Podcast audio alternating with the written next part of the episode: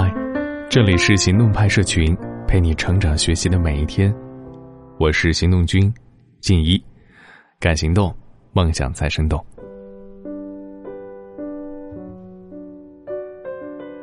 今天是二零一八年六月七号，全国高考的第一天。就算你不是执笔写卷的高考生，也不是加油考生的亲人军团。哪怕只是打开微博热搜，看到高考作文题目，才发觉第一批零零后已经高考了的网友，心里都会有一种莫名的紧张感吧。人生放手一搏的机会不多，也许高考就是我们唯一的一次。有的人努力了三年，是为了考一所离家较远的大学，以自由的名义去看看外面的世界。有的则是想证明奇迹和幸运是留给坚持努力的人的献礼，也有人是背负了父母寄予的厚望，负重前行。子女在考场内的一分钟，对于在考场外守候的父母来说，如同一小时那么漫长和煎熬。他们的焦虑，也许真的超乎了你的想象。今天和你分享莫言那篇文章，文章名字叫《陪女儿高考的这一天》，也许你听完就能理解什么叫。天下父母心了。那天晚上，带着书、衣服、药品、食物等诸多在这三天里有可能用得着的东西，打出租车去赶考。我们很有运气，女儿的考场排在本校，而且提前在校内培训中心订了一个有空调的房间，这样既是熟悉的环境，又免除了来回奔波之苦。信佛的妻子说：“这是佛祖的保佑啊！”我说：“是的，这是佛祖的保佑。”坐在出租车上，看到车牌照上的号码尾数是五七五，心中暗喜，也许就能考五百七十五分，那样上个重点大学就没有问题了。车在路口等灯时，侧目一看旁边的车，车牌的尾数是二六八，心里顿时沉重起来。如果考二百六十八分，那就糟糕透了。赶快看看后面的车牌尾数，是六二九，哟，心中大喜。但是转念一想，女儿极不喜欢理科而学了理科，二模只模了五百四十分，怎么可能考六百二十九啊？能考五百七十五就是天大的喜事了。车过了三环路，看到一些学生和家长背包提篮的向几家为高考生开了特价房间的大饭店拥去。虽说是特价，但每天还是要四百元，而我们租的房间只要一百二十元。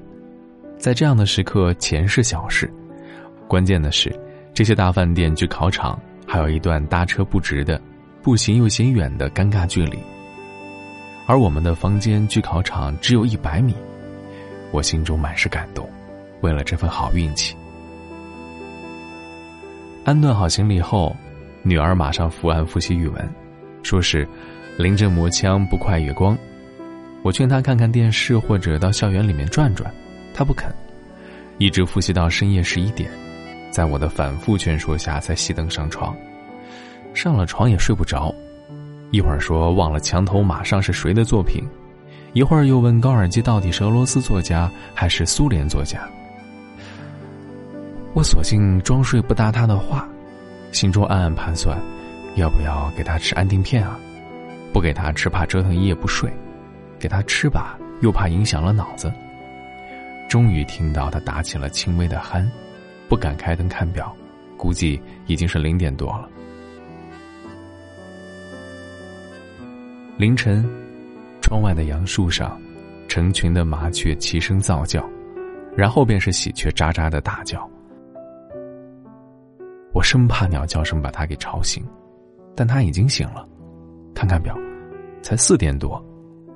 这孩子平时特别贪睡，别说几声鸟叫，就是在他耳边放鞭炮也惊不醒。常常是他妈妈扳着他的脖子把他搬起来，一松手，他随即躺下又睡过去了。但现在几声鸟叫就把他惊醒了，拉开窗帘看到外面天已大亮，麻雀不叫了，喜鹊还在叫，我心中欢喜啊，因为喜鹊叫是个好兆头。女儿洗了一把脸，又开始复习。我知道劝也没用，干脆就不说什么了。离考试还有四个半小时，我很担心。到上考场的时候，他已经很疲倦了，心中十分着急。早饭就在学校食堂里吃，这个平时胃口很好的孩子，此时一点胃口也没有。饭后劝他在校园里转转，刚转了几分钟，他说还有许多问题没有搞清楚，然后又匆匆的上楼去复习。从七点开始，他就一趟趟的跑卫生间。这让我想起了我的奶奶。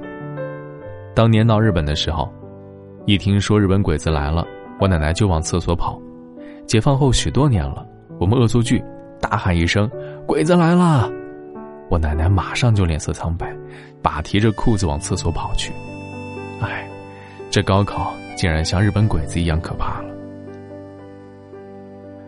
终于熬到了八点二十分，学校里的大喇叭开始广播考生须知。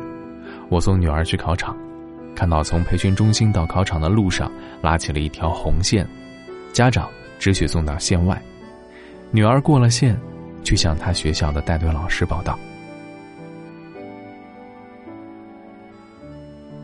八点三十分，考生开始入场。我远远的看到穿着红裙子的女儿随着成群的考生冲进大楼，终于消失了。距离正式开考还有一段时间。但方才还熙熙攘攘的校园内，已经安静了下来。杨树上的蝉鸣变得格外刺耳。一位穿着黄金裤的家长仰脸望望，说：“北京啥时候有了这玩意儿啊？”另一位戴眼镜的家长说：“应该让学校把他们都赶走。”又有人说：“没那么玄乎，考起来他们什么也听不到的。”正说着馋的事儿。看到一个手提着考试袋的小胖子大摇大摆的走了过来，人们几乎是一起看表，发现离开考还有不到十分钟了。几个带队的老师迎着那小胖子跑过来，好像是责怪他来的晚了。但那小胖子抬腕看看表，依然是不慌不忙的大摇大摆的向考场走。家长们都被这小子从容不迫的气度所折服，有的说：“这孩子。”如果不是个最好的学生，就是一个最坏的学生。穿黄裤子的家长说：“不管是好学生还是坏学生，他的心理素质绝对好。这样的孩子长大了可以当军队的指挥官。”大家正议论着，就听到从学校大门外传来一阵低声的喧哗，于是都把身体探过红线，歪头往大门口望去。只见两个汉子夹着一个身体瘦弱的男生，急急忙忙的跑了进来。那男生的腿就像没了骨头似的在地上拖拉着，脖子歪倒一边，似乎支撑不了脑袋的重量。一个中年妇女，显然是他妈妈，紧跟在男孩的身后，手里拿着考试袋，还有毛巾、药品之类的东西，一边小跑着，一边抬起胳膊擦着脸上的汗水跟泪水。一群老师从考试大楼里跑出来，把男孩从那两个男人手里接应过去，那位母亲也被挡拦在了考试大楼外。红线外的我们，一个个都很感慨、很同情的样子，有的在叹气，有的低声咕哝着什么。我的觉悟不高，心中有对这个带病参加考试的男生的同情，但更多的是暗自庆幸。不管怎么说，我的女儿已经平平安安的坐在考场里，现在已经拿起笔来开始答题了吧。考试正式的开始了，蝉声使校园里显得格外安静。我们这些住在培训中心的幸运家长，站在树荫里，看到那些聚集在大门外强烈阳光里的家长们，心中又是一番感慨。因为我们事先知道了培训中心对外营业的消息，因为我们花了每天一百二十元钱，我们就可以站在树荫里，看着那些站在烈日下的与我们身份一样的人。可见世界上的事情绝对的公平是不存在的，譬如这高考。本身也存在着很多不公平，但它比当年的推荐工农兵大学生是公平的多了。对广大的老百姓的孩子来说，高考是最好的方式。任何不经过考试的方式，譬如保送，譬如推荐，譬如各种加分，都存在着暗箱操作的可能性。有的家长回房间里去了，但大多数的家长还站在那里说话，话题飘忽不定，一会儿说天气，说北京成了非洲了。成了印度了，一会儿又说，当年的高考是如何的随便，不像现在的如临大敌。学校的保安过来干涉，让家长们不要在校园内说话，家长们很顺从的散开了。将近十一点半时，家长们都把着红线，眼巴巴的望着考试大楼。大喇叭响起来，说时间到了，请考生立即停止书写，把卷子整理好放在桌子上。女儿的年级主任跑过来，兴奋地对我说：“莫先生，有一道十八分的题，与我们海淀区二模卷子上的题几乎一样。”家长们也随着兴奋起来。一位不知是哪个学校的带队老师说：“明年海淀区的教材书又要大卖了。”学生们从大楼里涌出来，我发现了女儿，远远的看到她走得很昂扬，心中感到有了一点底，看清了他脸上的笑意，心中更加欣慰。迎住他，听他说，感觉好极了。一进考场就感到心中十分宁静。作文写得很好，题目是“天上一轮绿月亮”。下午考化学，散场时，大多数孩子都是喜笑颜开，都说今年的化学题出的比较容易。女儿自觉考的也不错，第一天大获全胜，赶快打电话往家里报告喜讯。晚饭后，女儿开始复习数学，直到十一点。临睡前，她突然说：“爸爸，下午的化学考卷上有一道题，说原位溶解。我审题时以为卷子印错了，在原位的位字上用铅笔写了一个来字，忘记擦去了。”我说：“这有什么关系？”他突然紧张起来，说：“监考老师说，不许在卷子上做任何记号，做了记号的就当做闭卷处理，得零分。”他听不进我的劝，心情越来越坏，说：“我完了，化学要得零分了。”我说：“我说了你不信，你可以打电话问问你的老师，听听他怎么说。”他给老师打通了电话，一边诉说一边哭，老师也说没有事儿，但他还是不放心。无奈，我又给山东老家在中学当校长的大哥打电话，让他劝说。我说：“退一万步说。”他们把我们的卷子当成了作弊卷，给了零分，我们一定要上诉，跟他们打官司。爸爸认识不少报社的人，可以借助媒体的力量把官司打赢。凌晨一点钟，女儿心事重重的睡着了。我躺在床上，暗暗的祷告佛祖保佑，让孩子一觉睡到八点，但愿他把化学的事忘记，全身心投入到明天的考试中去。明天上午考数学，下午考物理。这都是他的弱项了。这文章到这里就结束了。听完之后，不知道你是什么感受？希望莫言的这篇文章能给你带来不一样的视角体会。在节目的最后，要来兑现昨天的承诺。这一次高考特别企划，行动派将在高考期间，也就是六月八号到六月九号这两天，发起一个高考点歌机的活动。活动怎么参与呢？很简单，你只需要将一段五百字以内，关于你的高考小故事或者你的高考祝福，以及一首想送给考生们的歌曲名称，私信给我们。我们将在六月八号和九号的节目末尾，跟所有听众一起分享你的故事和祝福。期待你的来信，明天见。在这城市，为了填饱肚子就已经疲力尽。还谈什么理想？那是我们的美梦。梦醒后，还是依然奔波在风雨的街头。有时候想哭就把泪咽进一腔热血的胸口。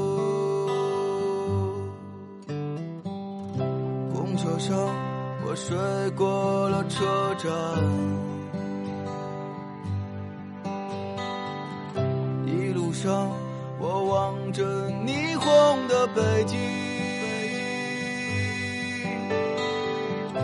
我的理想把我丢在这个拥挤的人潮，车窗外已经是一片白雪茫茫。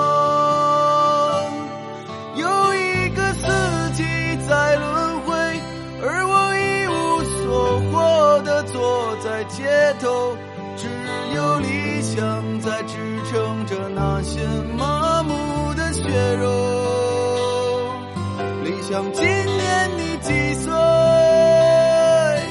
你总是诱惑着年轻的朋友，你总是谢了又开，给我惊喜，又让我沉入失望的生活里。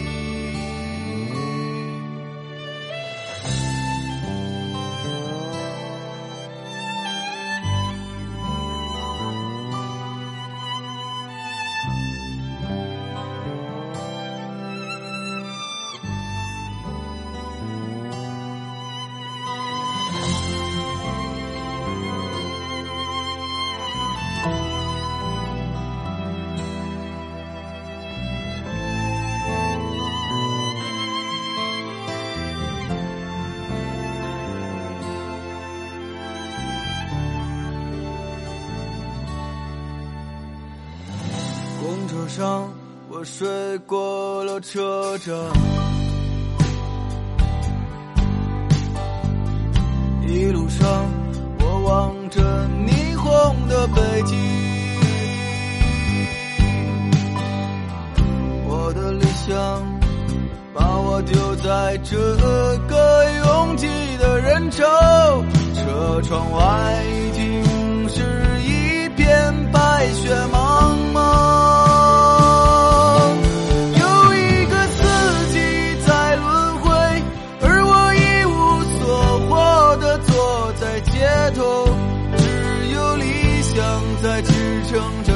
什么？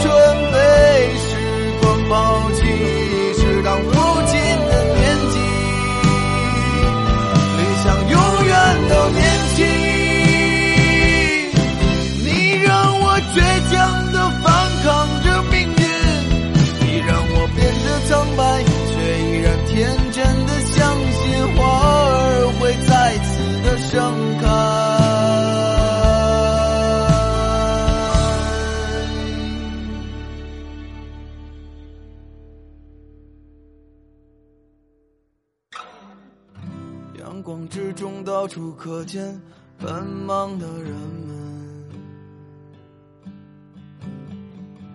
被拥挤着被一晃而飞的光阴忽略过。